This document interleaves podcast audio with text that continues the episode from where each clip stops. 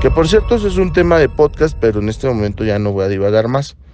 Entonces los traen en carriola, les ponen zapatitos, este, bueno, bueno, es el perrijo, es un perrijo. Es una pareja que no va a tener hijos por decisión propia en su mayoría y este y entonces el perro es el hijo. Y lo tratan como tal y bueno, gastan en él hasta lo que no y bueno, el, el perrijo, ojo, ¿eh? Yo soy amante de los perros. Amante es amante. Tengo seis. Amante. Pero una cosa que me han dicho todos los entrenadores, ojo, ¿eh? Si he convivido con entrenadores, quiere decir que, claro que consiento a mis mascotas, pero no dejan de ser mis mascotas. Mis acompañantes, mis amigos, pero no son perrijos. Porque hasta para eso debes de saber educar a tus perros. Porque si los conviertes en perrijos, se convierten en maleducados. Y yo les presumo a Chaten, que es mi pastor belga malino, que es un verdadero super perro. O sea, siéntate, échate quieta, todos los elementos de obediencia, Chaten tiene nivel 4 de obediencia. Subcampeona de agility. O sea, no es cualquier perro, ¿eh? y sigue siendo mi perro, no es perrijo. La quiero, la adoro, sí, claro, la felicito, la acaricio, pero no es perrijo. Y bueno, Shutsun que acaba de llegar, que es la parejita, ¿no? Ahí viene el, este, la primera camada de, de mis perros campeones, espero. Y él va más dirigido hacia Ring, que ya muchos deben saber lo que es eso. Y bueno, de ahí ya está aquí la Maya Vader este, en paz descansa nuestro Jordan, que bueno, ahí sufrió un accidente, pero ahí está en la casa. Y eh, me hace falta uno que es Aquila, mi border collie. Pero fíjense, o están presentes y ahí está, pero no son perrijos. Sin embargo, regresando al tema, porque vean cómo divago, pero está padre, ya después hablamos de los perros. Sin embargo, los métodos anticonceptivos que se usan en la actualidad sí están siendo ampliamente distribuidos. Porque las parejas ya no quieren tener hijos. Ahora ya se cuidan demasiado y les digo que tienen uno o nada, o perrijo. Y entonces yo creo que esto no está discusión, es decisión de cada quien. Por ejemplo, a mí me hubiera encantado tener una familia enorme, aunque yo comiera frijoles diario, yo, a mí me hubiera gustado tener mi casa, su casa, llena de hijos. Así, niños para allá, niños para acá. Obviamente, en mi momento. Ahorita, mis 40 años, como que este, cada vez veo más lejos la posibilidad de estar teniendo paciencia con los niños chiquitos, porque obviamente ya se me pasó mi tueste, ¿no? Ya se pasó mi tiempo. Pero mis hijos que ahorita ya tienen cierta edad, que ya se cambian solos, lo cual lo agradezco mucho, que ya si tienen hambre abren el refrigerador y se hacen un sándwich, etcétera. También agradezco mucho esa parte. Me encanta la etapa en la que estoy. O sea, entre mi hija, que la mayor que tiene 18, eh, el que le sigue el varón que tiene eh, 8, ya casi, casi 9, y la chiquita que tiene 5, bueno, mira, ya con eso estoy bien, perfecto, ¿no? Me decía mi esposa otro, pues órale otro, échanos otro. Pero este, bueno, Dios no nos la ha dado, pero sí le dije a mi esposa, con todo gusto, te ayudo, pero no estoy muy seguro que este, que tenga la energía, ¿no? Para, para poder jugar con él. Entonces, estas decisiones, estos estilos de vida nos han llevado a no tener hijos tan frecuentemente, pero creo que los seguimos en una sociedad muy machista, en donde en vez de que el hombre ayude y se cuide, o quizá la mujer por temor termina por decir pues que se cuide, pero yo también, ¿no? Así pues menos posibilidades. Pero desgraciadamente siempre que tú metes un hormonal a tu cuerpo, hay consecuencias. Y eso sí está totalmente este, eh, certificado, mujeres. Todos los hormonales van a afectar al ciclo metabólico del hueso. Eso es un hecho.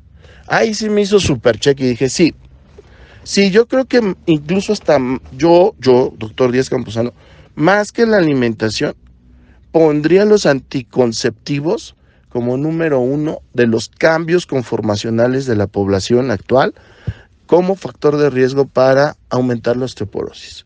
Y con esto, las fracturas de radio distal, que es el tema del día de hoy. Entonces, eh, muchos van a decir, ay, no, no, no, pero yo nada más lo usé seis meses. Son seis meses que metiste y, bueno, los ginecólogos quizá me, ay, no exageres, pero por lo menos como ortopedista, seis meses que metiste veneno a la fisiología de tu hueso. Tampoco estoy diciendo que no se usen, o sea, finalmente, insisto, cada quien sabrá. Y el ginecólogo seguramente te va a poder decir qué tan bien o qué tan mal está. Pero el ginecólogo, con todo respeto, compañeros, no sabe de hueso. Porque es ginecólogo. Incluso hasta nos hacen burla y se los he dicho muchas veces. Si no es de hueso, yo no sé de eso. Ah, pero esto sí es de hueso, entonces a mí no me vengan con fregaderas los anticonceptivos hormonales sí intervienen de manera no adecuada en el metabolismo del hueso. Ahora, me metí, me clavé porque dije, no, quiero hacer una opinión que esté errónea y dije, a ver, vamos a ver. Hablando de problemas metabólicos del hueso y anticonceptivos, ¿qué literatura hay? Resulta que los autores mencionan que a partir del segundo mes, ojo, ¿eh? A partir del segundo mes, tenemos problemas con el metabolismo óseo del hueso. Tómala. Yo no lo dije. ¿No les parece? Escríbanle a los autores una carta al editor. A partir del segundo mes que te pones un DIU, estás afectando el metabolismo del hueso un DIU con hormonas. A partir del segundo mes que estás tomando pastillas, estás afectando tu hueso. Ahora, para no sonar tan extremista, ¿en cuánto tiempo se ven cambios en el metabolismo óseo después de haber utilizado anticonceptivos? Para esto no encontré estudios con el implante subdérmico, no los encontré, los voy a seguir buscando. Donde sí encontré fue con Mirena y con pastillas anticonceptivas. Y resulta que ya se ven cambios conformacionales e histológicos, es decir, microscópicos, a partir del sexto mes.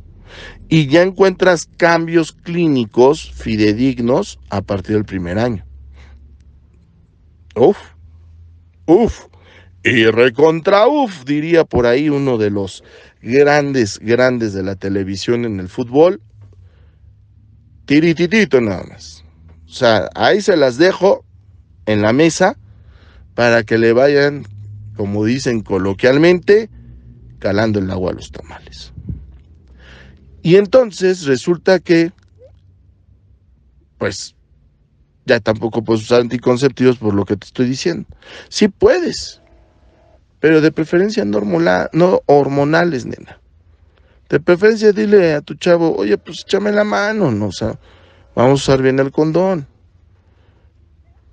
Algunas ah, provocan úlceras o lesiones con los DIUs, que entonces, pues DIU no. Bueno, pues entonces pastillas, se te olvida una, valió gorro. Bueno, esto tampoco, entonces el parche es hormonal. Bueno, el subdérmico es hormonal, pero no encontré estudios, no te voy a hablar del mal, pero es hormonal.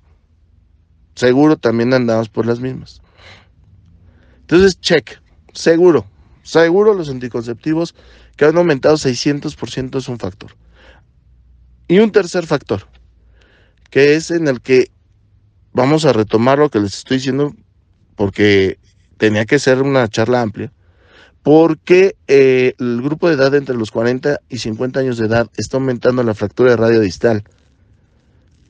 Ya mencioné la nutrición, ya mencioné los anticonceptivos como parte de la situación conformacional que se da en este cambio poblacional y de consumo y de estilo de vida. Y un tercero es por las actividades. Y dentro de esto, algunos autores mencionan la actividad deportiva y la actividad profesional o de lo que se vive. ¿A qué se refieren con esto? Primero, la actividad deportiva. cada vez más mujeres hacen CrossFit, hacen lifting, hacen, o sea, pesas.